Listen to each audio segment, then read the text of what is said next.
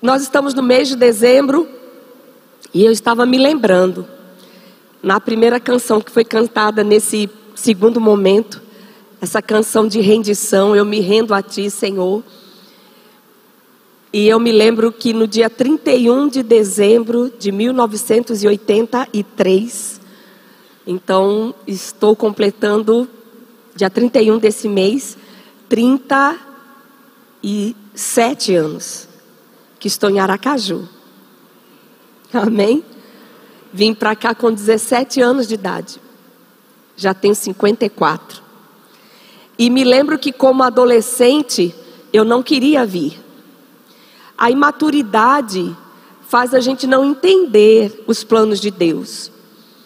Mas era plano de Deus me plantar em Aracaju, só que eu ainda não sabia disso. E eu estava debaixo da submissão dos meus pais. Aliás, cadê meus pais? Então, ah, vocês estão aí agora na frente. Olha que bonitinho, gente. Dá para pegar eles ali, meus fofinhos? Dá? Não dá. Fica de pé, pai, mãe. Aí se o apóstolo tivesse aqui, ele ia dizer: "Fiquem de pé".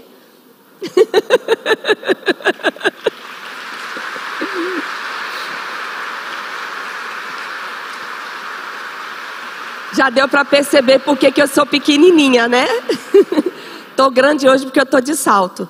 E queria dizer que eu sou muito grata a Deus pelos pais que Deus me deu. Né? E minha mãezinha hoje está completando 79 anos de idade.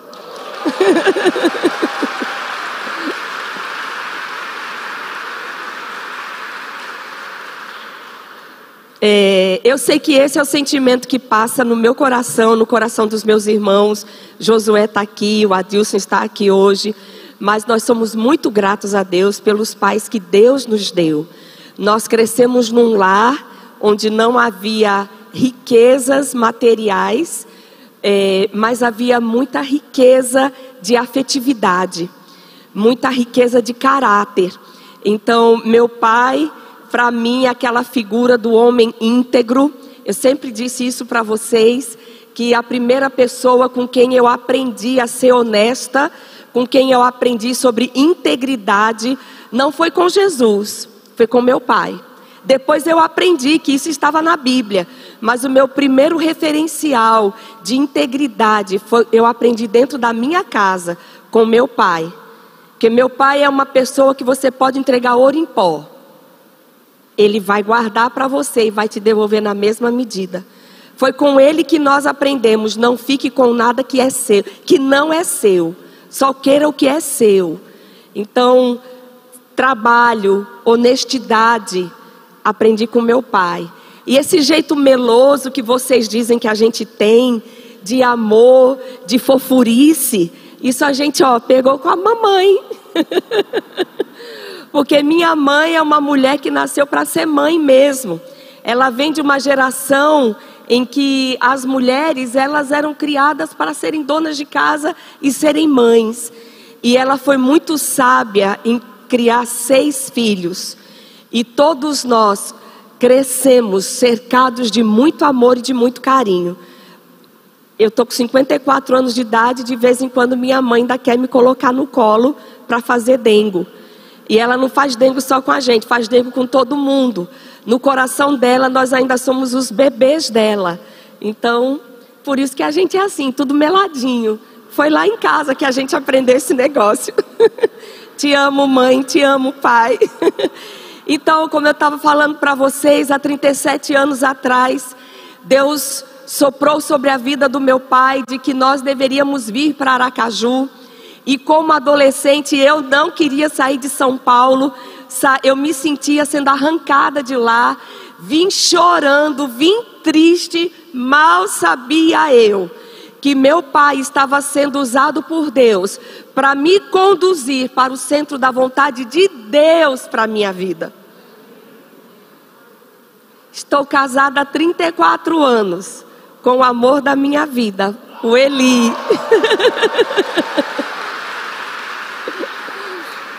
Ele estava aqui em Aracaju. E foi aqui que nasceu o fruto do nosso amor, o Lucas. Olha o Lucas lá atrás. nos tornamos pais, nos tornamos avós. Foi aqui que eu conheci o poder da palavra de Deus, a veracidade da palavra de Deus. Foi aqui que nós conhecemos a palavra revelada, fizemos o de treinamento bíblico. Foi aqui que Deus nos chamou para o ministério, nos revelou a sua vontade. É daqui que Deus tem nos enviado e é para aqui que nós voltamos. Aleluia. Por que, que eu estou dizendo isso, queridos? Porque Jesus é o Senhor. E se nós nos entregarmos aos planos dele para nossa vida, nós vamos experimentar o melhor. Eu não sei se Deus tem soprado algo no seu coração. Se de repente está soprando um vento de mudança e você está resistindo sobre isso, ora. Ora, porque talvez não seja coisa da sua cabeça. Estreita a sua comunhão com Deus. Porque se você descobrir que é Deus quem está envolvido nisso, então se renda. Porque os planos dele sempre são melhores. Amém? Aleluia. Glória a Deus. E Deus colocou uma palavra no meu coração para compartilhar com vocês nessa manhã. A sabedoria do silêncio. 2 Timóteo capítulo 3, versículo 16. Esse texto já foi mencionado pelo pastor Eli nessa manhã. Diz assim: toda escritura é divinamente inspirada e proveitosa para ensinar, para repreender, para corrigir, para instruir em justiça.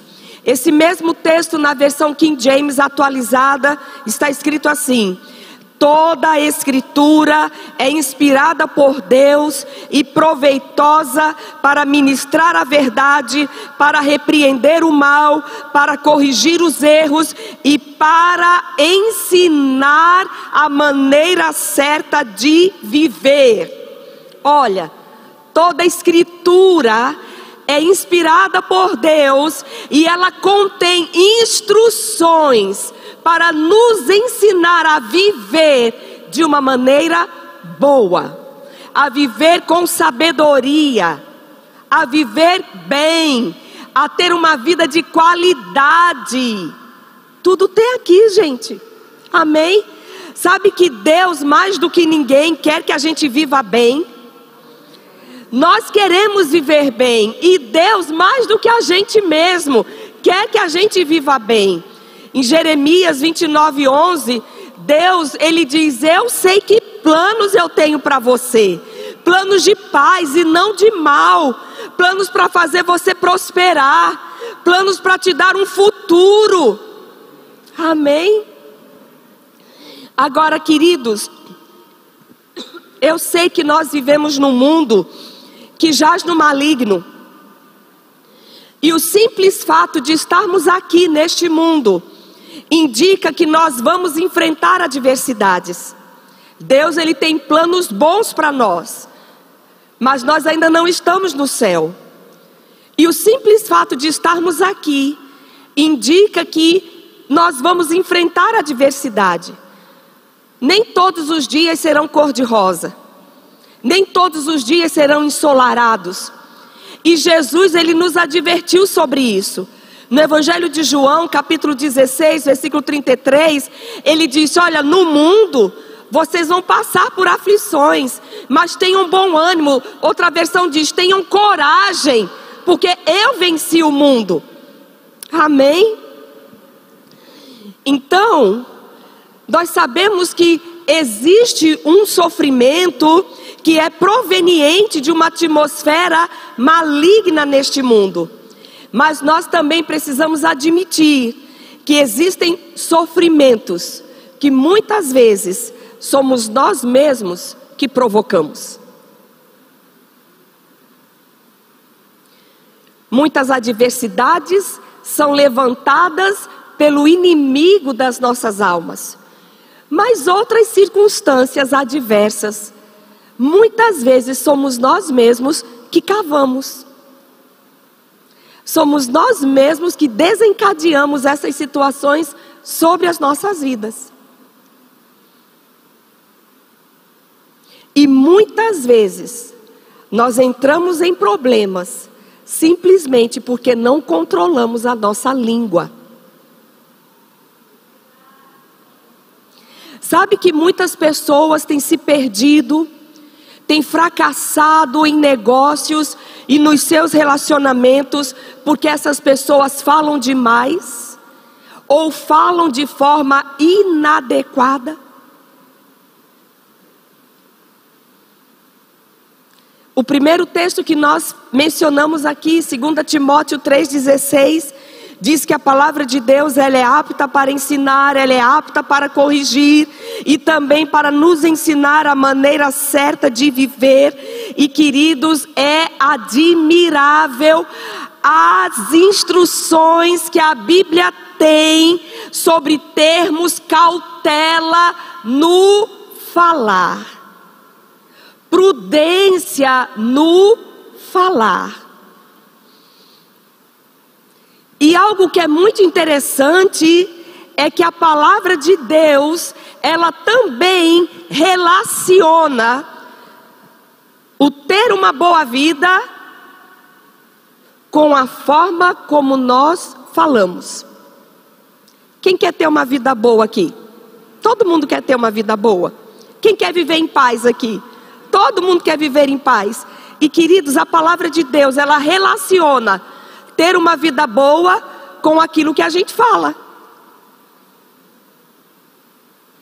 Olha o que está escrito na primeira carta do apóstolo Pedro, capítulo 3, versículo 10. Eu vou ler esse texto na tradução, na nova tradução, na linguagem de hoje. 1 Pedro, capítulo 3, versículo 10. Preste atenção. Como dizem as escrituras sagradas, quem quiser gozar a vida e ter dias felizes, não fale coisas más. E não conte mentiras. Quem quer gozar a vida, ter uma vida boa, tem uma outra versão que diz assim: refreie a sua língua do mal quer ter uma vida boa, aprenda a controlar a sua língua. Era o que Pedro estava querendo dizer aqui. Quer gozar a vida, quer ter dias bons. Um dos ingredientes é aprender a controlar a língua. Tiago, capítulo 1, versículo 19, diz assim: Meus amados irmãos, Tenham isto em mente, sejam todos prontos para ouvir, tardios para falar e tardios para irar-se. Deus queria que a gente ouvisse mais do que falasse. Ouvir mais, falar menos. Provérbios 21, 23 na versão King James atualizada, quem reflete antes de falar evita muitos dissabores e sofrimentos. Vocês sabem que as pessoas que falam sem refletir são as pessoas que mais se envolvem em problemas? A galera do pavio curto,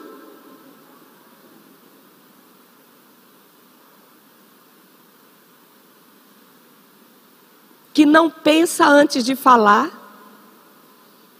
são as pessoas que mais se envolvem em problemas.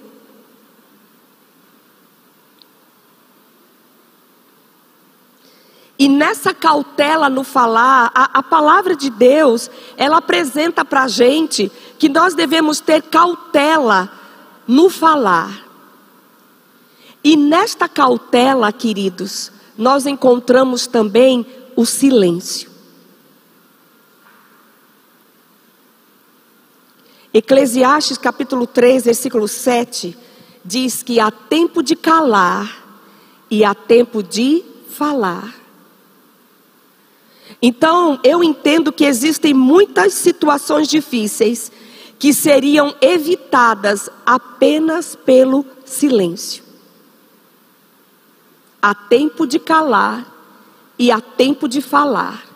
E quando você abre a sua boca, quando era no tempo para você estar calado, você atrai problemas.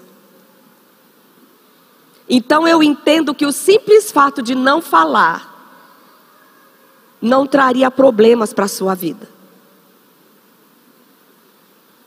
Há uma virtude no silêncio. Provérbios 17, 28, olha que interessante, gente. Provérbios 17, 28. Até o insensato passará por sábio se ficar quieto. E se contiver a língua, parecerá que tem discernimento. Você conhece uma pessoa que é destrambelhada? Gente que não é sábia? Gente que mete os pés pela cabeça? Mas a Bíblia diz que se essa pessoa ficar caladinha, quietinha, até essa pessoa vai parecer que é sábia. Esse mesmo texto, na nova tradução na linguagem de hoje, diz assim: Até um tolo pode passar por sábio e inteligente se ficar calado.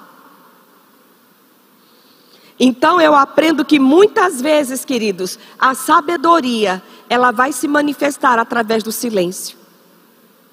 Agora a grande questão para nós é o saber quando devemos aplicar o silêncio. Há tempo de calar e há tempo de falar. Então nós precisamos, como filhos de Deus, que queremos viver bem, nós precisamos aprender a discernir quando devemos aplicar o silêncio, quando devemos nos calar e quando devemos falar. Amém? Então eu queria começar falando quando é sábio ficarmos calados quando é sábio aplicarmos o silêncio. Primeira situação, quando você está irritado. Quando você está irritada. Quando por alguma razão você está de cabeça quente. Você está nervoso, você está nervosa. Essa não é hora para falar. É hora de, ó, calar. Olha o que, que a, palavra de, a palavra de Deus diz em Colossenses capítulo 4, versículo 6. Colossenses 4, 6. A vossa palavra seja sempre agradável. Gente, a Bíblia não diz a sua palavra seja de vez em quando agradável. A palavra de Deus nos instrui que o que nós falamos uns para os outros sempre deve ser agradável. Sempre. Mas, irmã Zuleika, mesmo quando eu for repreender alguém, sim, mesmo quando você for repreender alguém, porque a palavra de Deus diz que nós temos sim que falar a verdade um para o outro, mas essa verdade deve ser dita em amor. E quando você diz verdades em amor, você não machuca o outro. É por isso que a Bíblia diz: olha, as suas palavras sejam sempre agradáveis, temperada com sal, para que saibais como vos convém responder a cada um. Efésios 4, 29 diz: Não saia da vossa boca nenhuma palavra que cause destruição, mas somente a que seja útil para a edificação, de acordo com a necessidade, a fim de que comunique graça aos que a ouvem. Quantos sabem que uma pessoa com raiva dificilmente ela vai se conformar, vai se comportar desta forma que nós acabamos de ler? Palavras agradáveis, palavras que supram a necessidade daquele momento. Não, uma pessoa com raiva, uma pessoa de cabeça quente, ela vai ofender, ela vai errar no tom, a adrenalina que está movendo essa pessoa não é o amor. Então, na hora da irritação, ó, fique calado. Amém? a chapa está esquentando lá em casa, fique calado. Às vezes as pessoas dentro de casa começam aquele jogo de ping-pong, né? Só que não é com bolinha, é com palavras. Falou um, outro responde, falou, responde, falou, responde. Tum, tum, tum, tum, tum, tum. E vão se ofendendo, e vão se machucando. Existe uma necessidade carnal de querer prevalecer, de querer ficar com a última palavra, de emudecer o outro. Mas o que que você ganha criando uma atmosfera de briga, de dissensão dentro de casa? O que que alguém ganha quando termina a discussão, um vai para o quarto chorar? O que que vocês ganham com isso? Nada, só perdem. Só perdem. Então tá com o ânimo acirrado, ó. Não é hora de falar. Mais tarde a gente conversa sobre isso. Não estou falando de jogar os problemas para baixo do tapete. Eu estou falando de falar na hora certa. Amém? Falar na hora certa. Você precisa ganhar a outra pessoa e não afastá-la de você. Você precisa trazer a outra pessoa para perto de você e não construir um muro entre vocês. Amém? E muitas vezes, queridos, nós vamos precisar mesmo é de sabedoria. E a sabedoria nessa hora vai dizer: cale a boca. Eu me lembro, nunca vou me esquecer disso, de uma irmã que congregava conosco no outro ministério. E ela tinha muitos problemas com o marido dela, eles viviam em pé de guerra. O marido não era crente, ela era, mas crente, pense numa crente sem sabedoria. E viviam em pé de guerra. E um dia ela veio conversar com o Eli. E vocês sabem que uma das qualidades do meu marido é a sinceridade. E ela veio dizer: Pastor Eli, eu não aguento mais. Lá em casa o negócio está sério. Porque meu marido. E o Eli assim, olhando para ela, e diz: Minha irmã, sabe qual é o problema? Qual, pastor? É a sua língua. A senhora fala demais.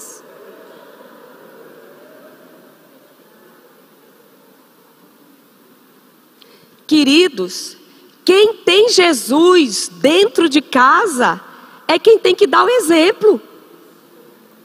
Não fica esperando que o marido ímpio, que a esposa ímpia, que os filhos ímpios vão ser guiados pelo Espírito. Quem tem que ser controlado pelo Espírito é você que é filho de Deus. É você que é filha de Deus. E eu pensei, quando eu ouvi, eu disse, valei-me Jesus. Mas sabe que ela catou a correção? Ela disse, é, é, o senhor tem razão, eu falo muito mesmo. E aí o Eli deu um conselho para ela: minha irmã, ore. Ore pedindo a Deus para botar um cadeado na sua boca. É, os, os, os, os conselhos do pastor Eli, gente.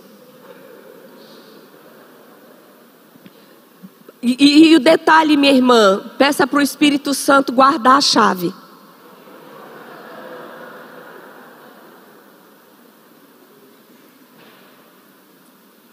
Pessoas têm se perdido por causa do que falam, atraído problemas por causa do que falam. Então, tá nervoso? Cala a boca, não fala. Amém? Uma outra situação em que eu entendo que nós devemos estar em silêncio. Muitas vezes, queridos, é quando Deus faz coisas extraordinárias através de nós ou para nós. Sabe que não é para todo mundo que a gente deve sair contando o que Deus tem feito através da nossa vida? Infelizmente, às vezes nós pensamos, principalmente é, as pessoas que são próximas a nós, nós pensamos que todas elas vão se alegrar com as nossas vitórias, vão se alegrar com o nosso sucesso, vão se alegrar com a forma como Deus tem nos ungido, nos usado, e a gente sai assim querendo contar para todo mundo, mas sabe que não é para, não dá para contar para todo mundo. Não dá para contar para todo mundo, porque não é todo mundo que vai se alegrar, não. Vocês se lembram do que aconteceu com Saul, quando as bocudas de Israel, as mulheres de Israel, vamos lá, vamos ler, 1 Samuel capítulo 18, eu estou lendo na versão NVI, 1 Samuel capítulo 18, versículos 1 a 9.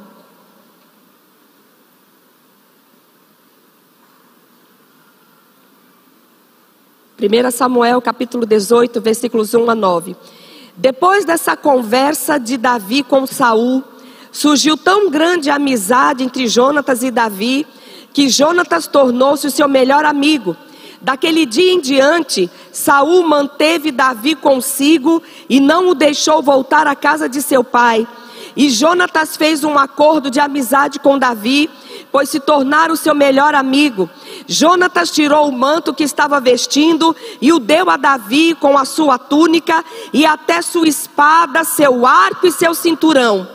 Tudo o que Saul lhe ordenava fazer, Davi fazia com tanta habilidade que Saul lhe deu um posto elevado no seu exército. Isso agradou a todo o povo, bem como aos conselheiros de Saul. Quando os soldados voltavam para casa, depois que Davi matou o filisteu, as bocudas de Israel, gente, as mulheres saíram de todas as cidades de Israel ao encontro do rei Saul com cânticos e danças, com tamborins, com músicas alegres e instrumentos de três cordas. As mulheres dançavam e cantavam.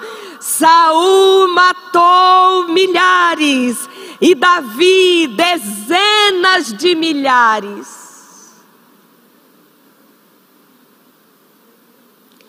Saul ficou muito irritado com esse refrão. E aborrecido disse: Atribuíram a Davi dezenas de milhares, mas a mim apenas milhares? O que mais lhe falta senão o reino? Deste dia em diante, Saul olhava com inveja para Davi.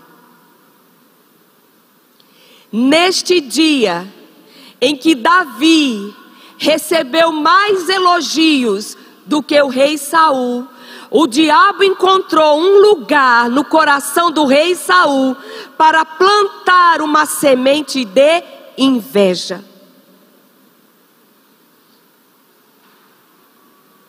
O coração dele não estava pronto. E assim, muitas vezes, queridos, é o coração de muita gente que está à nossa volta. Minha mãe sempre diz que coração de homem é terra que ninguém pisa. A única coisa que nós conseguimos, conseguimos enxergar é o sorriso das pessoas para nós mas nós não temos o poder de sondar o coração delas. Eu me lembro há anos atrás, o Eli e eu viajamos e fomos ministrar numa igreja e foi um final de semana poderoso. Deus salvou, Deus curou. Foi, foi tanta coisa maravilhosa que o Espírito Santo fez. E quando nós retornamos, um, um amigo nosso, crente, né, encontrou com a gente e aí ele perguntou: "E aí, Eli, como é que foi lá?" Aí o Eli assim ia contar detalhes, né, do que Deus fez. E quando ele ia começar a falar, o Espírito Santo disse: "Não fale nada". Aí o Eli disse: "Foi uma bênção". E não saiu daí. Foi uma bênção. E tal, acabou. Quando chegou em casa, o Eli foi orar e disse: Senhor, por que, que o Senhor não permitiu que eu contasse para o meu irmão o que o Senhor fez naquela cidade? E o Espírito Santo respondeu para ele, porque o coração dele não estava pronto. Ele não ia se alegrar com o que ele ia ouvir. Ia se levantar inveja no coração dele. Então Deus protegeu o coração daquele homem. Vocês estão percebendo o quanto nós precisamos ter uma vida conectada com o Espírito Santo? Porque, queridos, literalmente há tempo de calar, e há tempo de falar, e nós precisamos aprender a discernir que às vezes muita coisa que Deus está fazendo na nossa vida e por nós não dá para a gente falar para todo mundo. E nós precisamos discernir para quem é que a gente pode falar e para quem é que a gente não deve falar. Amém? Para muitas vezes, para muitas pessoas, você não vai é, entrar em detalhes, você só vai dizer foi uma bênção e acabou. Mas para outras você vai contar detalhe por detalhe, porque aquela pessoa vai celebrar junto com você Aleluia.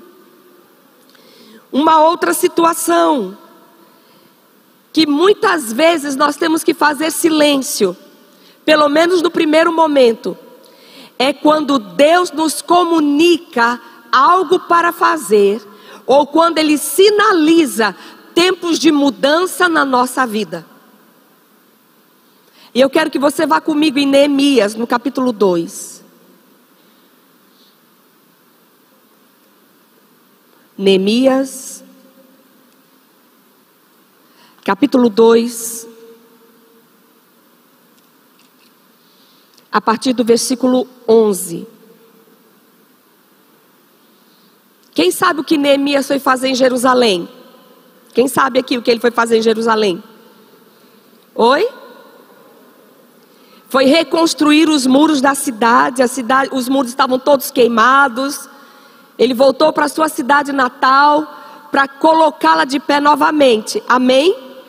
Agora, olha a atitude deste homem quando ele chegou lá. Ele sabia o que, que ele tinha ido fazer lá. Mas olha a atitude dele, Neemias capítulo 2, a partir do versículo 11: Cheguei a Jerusalém, e depois de três dias de permanência ali, saí de noite com alguns dos meus amigos eu não havia contado a ninguém,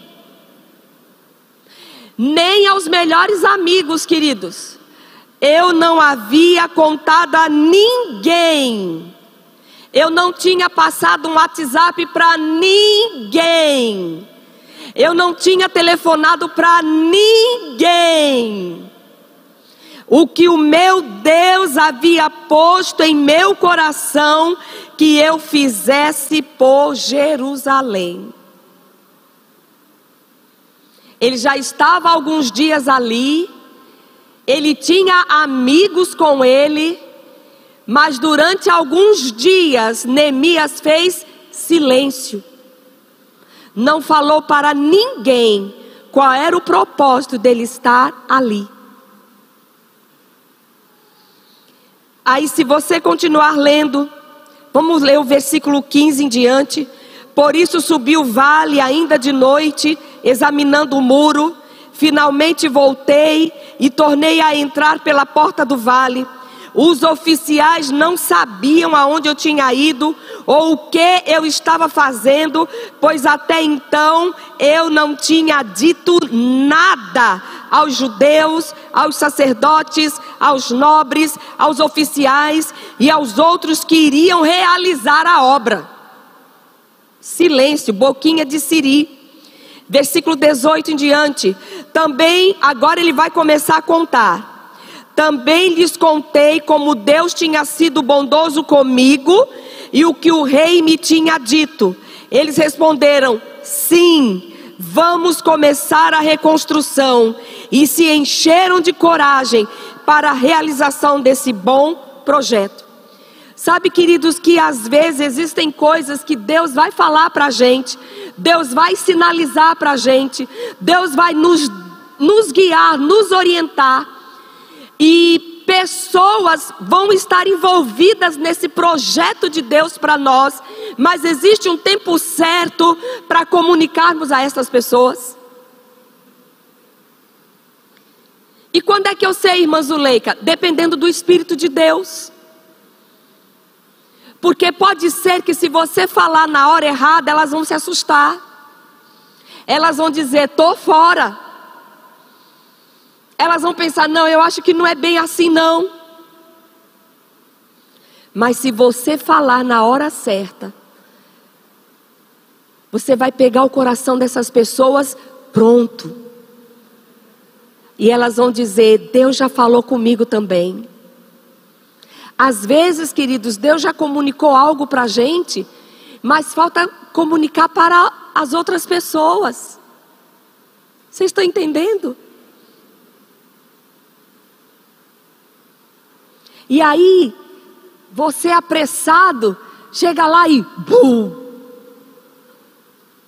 E aí elas se assustam e dizem: Olha, Deus não falou comigo, não. E quem foi que disse para você, bocudinho de Jesus, para ir logo e contar o que Deus estava falando para você? Então, muitas vezes, queridos, aquilo que Deus coloca no nosso coração, não é para a gente sair contando para um e para outro, não. É para a gente estreitar a nossa comunhão com o Espírito Santo. É para a gente tomar mais tempo em oração para saber quais são os próximos passos, para saber quando falar e como falar. Porque a Bíblia diz que Deus faz todas as coisas formosas a seu tempo. Amém? Então existe sabedoria no silêncio. Mas também a Bíblia fala que existem tempos que não é para a gente se calar. Existem tempos e situações em que não cabe mais o silêncio. E a gente precisa discernir esse tempo também. Amém? E o Espírito Santo foi colocando no meu coração situações em que não é sábio o silêncio. Primeira, quando existe pecado a ser confessado. Tem muita gente, querida, adoecida dentro da igreja. Faz exame daqui, faz exame dali, vai para um lado, vai para o outro, ninguém sabe o que é. E muitas vezes o problema não está no corpo, muitas vezes o problema está na alma, uma alma adoecida, cheia de culpa, cheia de condenação, de uma boca que não se abre para falar o que já devia ter sido falado há muito tempo. Salmo 32, vamos lá rapidinho, que o nosso relógio não espera. Salmo 32. Davi experimentou isso. Salmo, capítulo 32.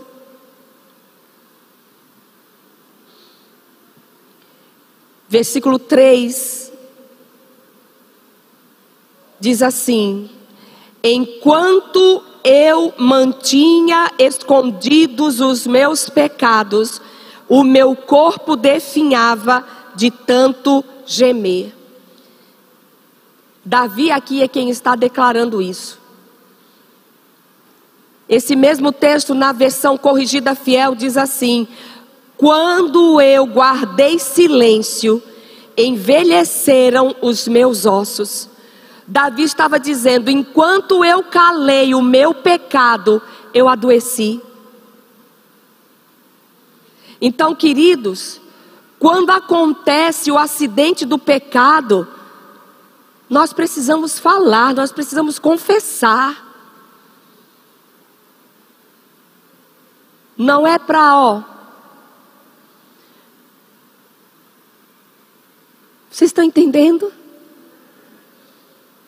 Existem pessoas maduras no corpo de Cristo. Existem pessoas em que você pode confiar, que você pode abrir o seu coração. Não estou dizendo para você subir nesse púlpito, pegar o microfone e confessar de repente uma coisa que você fez. Não é isso, mas você precisa falar.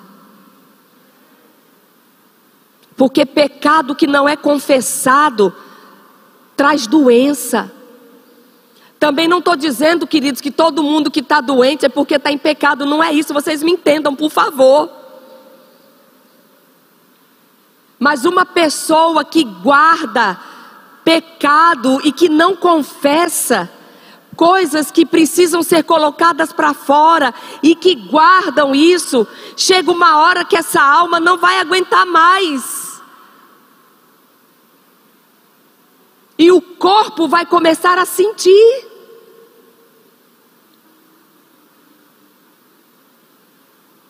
E isso não se restringe apenas à área de, de pecado, mas à área de traumas também. Muitas coisas que fizeram contra você e você guardou aquilo. Você nunca teve coragem de contar para ninguém, mas aquilo te oprime, aquela lembrança te persegue. E muitas vezes a libertação para acontecer só está faltando é você conseguir botar isso para fora. Já recebeu oração, já recebeu imposição de mãos, e, e, confessa a palavra daqui, confessa a palavra dali, mas muitas vezes o que você tem que botar para fora é essa dor.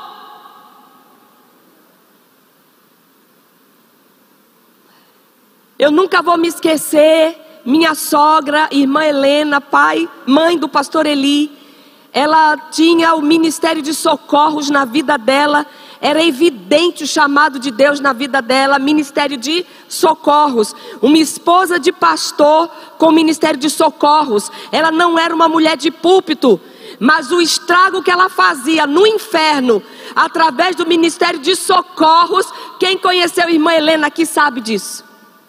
Sabe disso. Uma mulher de Deus, uma mulher guiada pelo Espírito de Deus.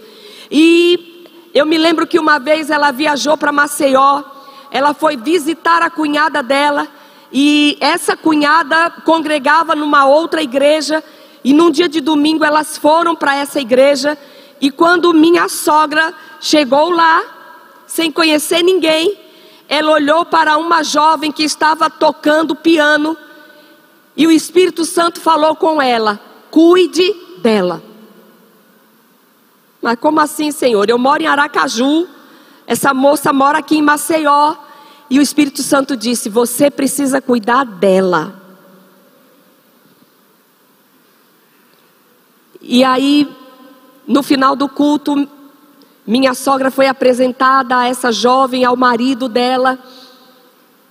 E depois ela acabou descobrindo que aquela jovem, é, senhora, porque já era casada, ela vinha vivendo há anos, sofrendo com um quadro de depressão, sendo acompanhada por psicólogos, mãe já de filhos, líder na igreja, mas um quadro profundo de depressão. E o Espírito Santo colocou minha sogra no circuito, dizendo: cuide dela. E durante dois anos, foi ponte rodoviária. Aracaju, Maceió, Maceió, Aracaju, Aracaju, Maceió. Lá ia minha sogra, ela se tornou amiga da família e ela foi cuidar daquela jovem senhora. E ela orando, e ela orando, o Espírito Santo me guia. Foi o Senhor que me trouxe para cá. O Senhor sabe como é que o que, que deve acontecer para esse quadro mudar. E eu sei, queridos, que Deus foi preparando o terreno, foi preparando o terreno, foi preparando o terreno. Confiança foi sendo gerada, confiança foi sendo gerada, e de repente Deus preparou um dia em que apenas as duas estavam em casa, aquela jovem senhora e a minha sogra. Não tinha menino em casa, não tinha marido, não tinha ninguém. E elas debaixo de uma atmosfera de oração e adoração. De repente, aquela moça conseguiu verbalizar algo que estava guardado dentro dela há anos. E foi tão forte emocionalmente para ela que quando ela conseguiu confessar, quando ela conseguiu verbalizar, ela caiu no sofá. Ela deu um grito e caiu. Minha sogra só me contou a experiência. Ela disse: Leica, o que eu ouvi dela, eu vou levar para a eternidade. Mas naquele dia, acabou depressão na vida daquela moça. Doente há anos, porque silenciou. Não sei o que era, se era um trauma, não sei o que foi que aconteceu. Eu sei que a cura brotou quando ela teve coragem de falar. Gente, e sabe o que aconteceu? Aquela jovem se tornou agora é, motivo de estudo para os psicólogos.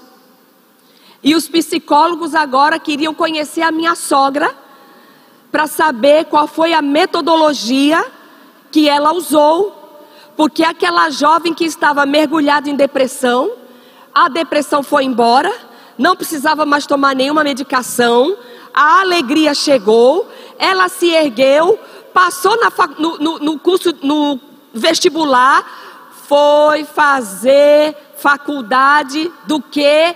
De psicologia. Naquilo que o diabo maltratou ela, Deus a ergueu para cuidar de outras pessoas. Mas minha sogra foi para uma banca examinadora, porque os psicólogos, os psicólogos queriam saber qual foi a metodologia. E a metodologia foi a metodologia do Espírito Santo. Enquanto eu calei, eu adoeci. Sabe, queridos, tem muitas pessoas caladas dentro da igreja, doentes, por causa de coisas que elas precisam falar. Vocês estão entendendo? Uma outra situação em que não cabe o silêncio quando existe, quando você está vivendo uma situação de dívida que precisa ser paga. Eu não sei porque o Espírito Santo me inspirou para falar sobre isso. Mas Deus conhece o que vocês estão vivendo e o que vocês estão atravessando. Até vocês que estão aí junto com a gente em casa. A palavra de Deus diz o seguinte: que a nossa palavra deve ser sim, sim, e não, não. Então, quando um crente empenha a sua palavra com algo, essa palavra deve ser cumprida. E sabe, queridos, quando nós contratamos o serviço de alguém, quando nós contraímos uma dívida com alguém, nós estamos naquele momento empenhando a nossa palavra que nós vamos pagar. E eu sei que imprevistos podem acontecer. Você pode perder o emprego, o dinheiro que você fazia a conta que ia chegar não chegou.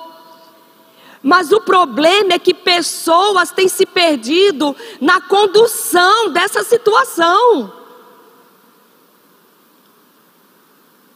Sabe o que irrita mais uma pessoa que é credora? Não é a falta de pagamento, é a falta de uma satisfação. Gente, é horrível essa atitude de você não poder pagar algo que você está devendo.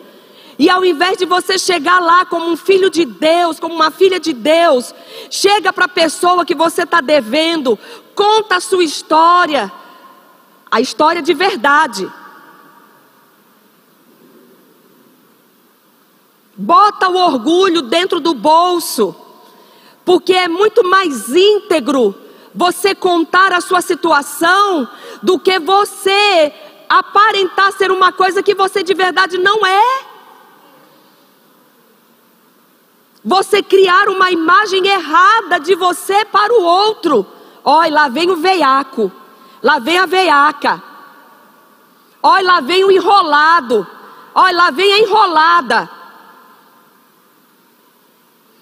Então existem pessoas que se perdem no meio dessa situação. Perde até o amigo.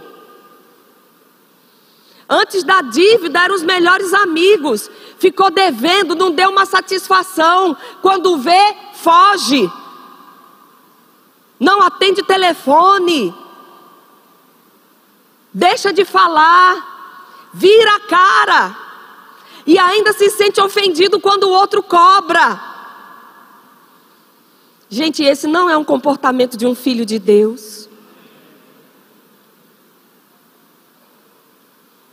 Salmo 15, rapidinho.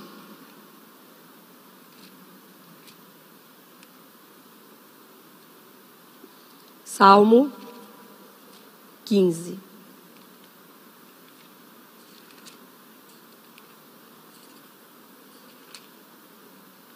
Senhor, quem habitará no teu santuário? Quem poderá morar no, seu, no teu santo monte?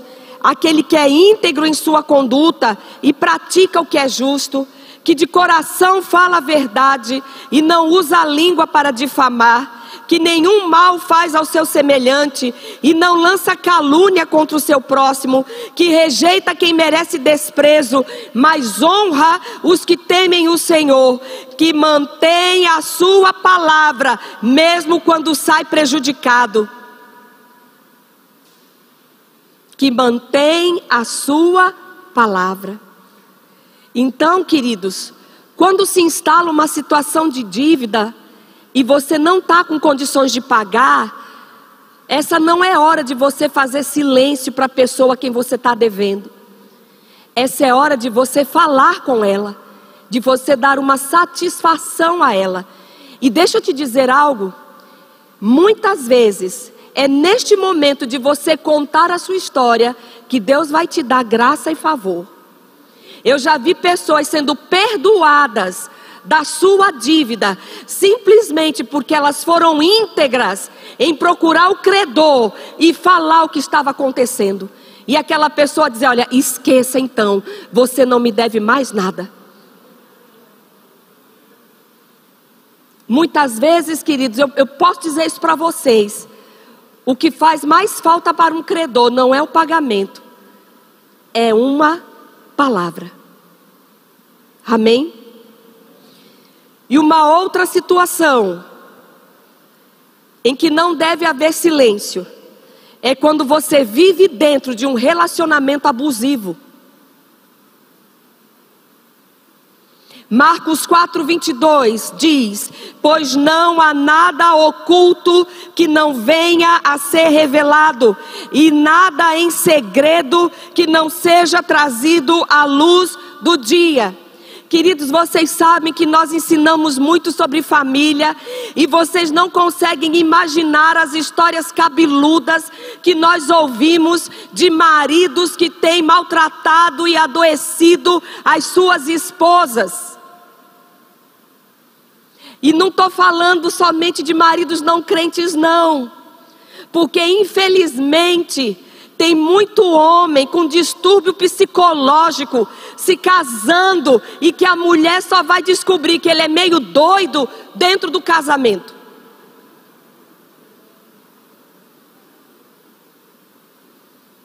Você pode conceber um marido crente que na hora da raiva ele puxa a mulher, abre o chuveiro, puxa a mulher para debaixo do chuveiro, molha ela todinha e dá uma surra nela debaixo do chuveiro?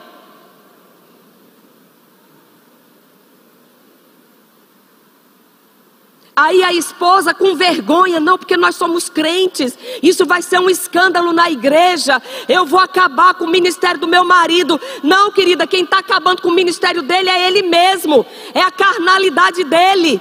Esse não é o tipo de homem que está pronto para ministério, não. Aí a mulher se cala, cheia de hematoma, veste blusa de manga comprida, num calor de torá, para ninguém ver as marcas.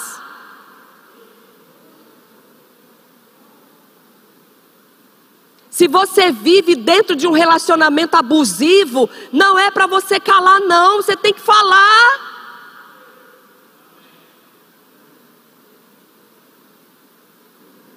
Eu gosto de uma coisa que o pastor Eli diz, que às vezes as pessoas vão perguntar para ele, mas pastor, o senhor é a favor que a mulher denuncie o marido na delegacia? Ele disse, sou.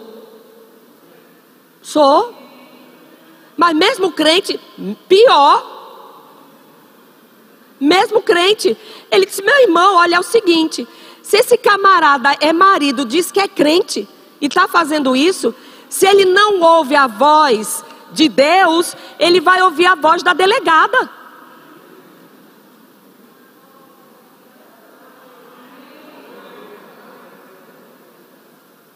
Chega, queridos, de hipocrisia. Amém? E para a gente encerrar, eu queria chamar o grupo de louvor.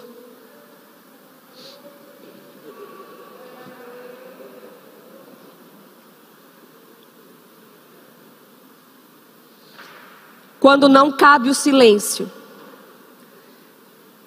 diante das adversidades,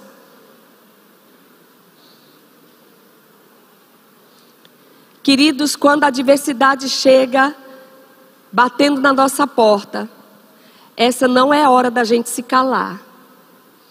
Essa é a hora da gente botar a boca no trombone. A palavra de Deus diz em Efésios capítulo 5, versículo 1: Sejam imitadores de Deus como filhos amados. E Romanos 4,17 diz que nós servimos a um Deus que chama as coisas que não são como se já fossem.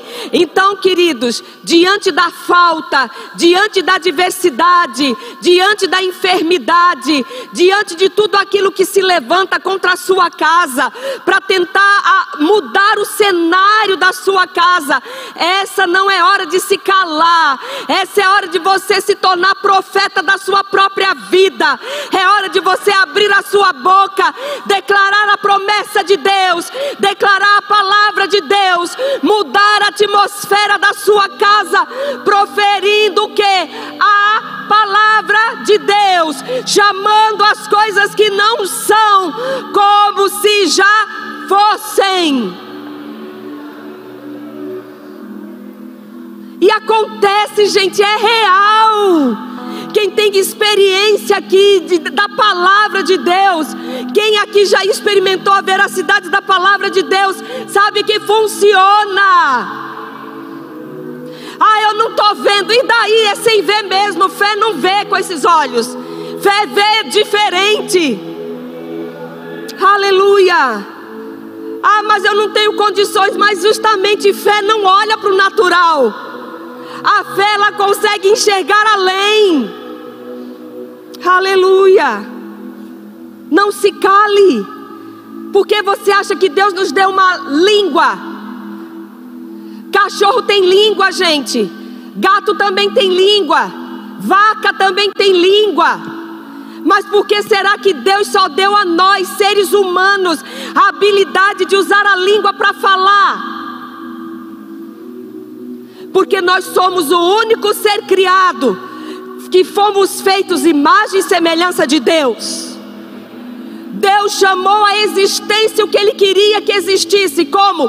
Falando, falando, falando. E é dessa mesma maneira que nós transformamos as situações na nossa vida, que nós mudamos as coisas dentro de casa que nós transformamos quadros na família, falando, falando, falando, mas falando o quê? Reclamando, xingando, murmurando? Não, discutindo, brigando? Não, falando a palavra. Diante da falta, diante da escassez, vai para frente da geladeira e diz: Eu já vejo você cheia porque o meu Deus, Ele supre todas as minhas necessidades. Vai para frente da dispensa de Deus, já vejo você cheia. Está andando a pé? Vai para a sua garagem, vai para frente da sua casa. Oh Pai, muito obrigada pelo nosso carro. Tá chegando, Senhor, tá chegando, Senhor. Tá chegando, Pai. Eu não sei como virá, eu não sei se o Senhor vai me dar dinheiro, eu não sei se alguém vai me dar, mas o meu carro está chegando. Vai chamando, vai chamando, vai declarando. Gente, eu falo do que a gente vive. Vocês conhecem a nossa história. Nós rodamos com Ford K durante 10 anos. E quando estávamos com oito anos com aquele carro, Deus nos mostrou qual seria o nosso próximo carro. Uma caminhonete. Eu disse: Uau, que upgrade, Senhor. Tinha dinheiro? Tinha não. Mas a gente já viveu um bocadinho para saber que quando Deus fala, Ele cumpre. Não depende do que a gente tem ou deixa de ter. Se Ele diz que vai ser assim, vai ser assim. E durante dois anos, a gente, ó, olhava para nossa garagem, pai, obrigada, porque a touro está chegando. A gente via touro na rua, obrigada, Senhor, porque a nossa está chegando. Está chegando, Senhor, está chegando, está chegando, está chegando. Está chegando. Foram dois anos, está chegando, está chegando. E chegou, gente. Chegou de uma forma extraordinária. Entramos num vácuo de Deus tudo preparado por Ele. E a bênção do Senhor enriquece e não traz dor. Nunca foi peso. Tem sido uma bênção. O que que você precisa? É o Senhor quem está tá perguntando para você. Sabe, 2020 não acabou ainda não. Sabe que com Deus a gente pode dormir numa situação e acordar em outra? Porque desde a antiguidade não se viu, nem com os ouvidos se ouviu. Um Deus além de ti que trabalha para aquele que nele espera. Deus está agindo, Deus está agindo, Deus está agindo, Deus está agindo, Deus está agindo, Deus está agindo, e é a nosso favor. A boa notícia é que a Bíblia diz que Ele está agindo a nosso favor. Então, não silencie. Diante da adversidade, faça barulho. Diante da falta, faça barulho. Se levante como um profeta de Deus dentro da sua casa, chamando à existência aquilo que somente o seu coração consegue enxergar. Você pode ficar de pé.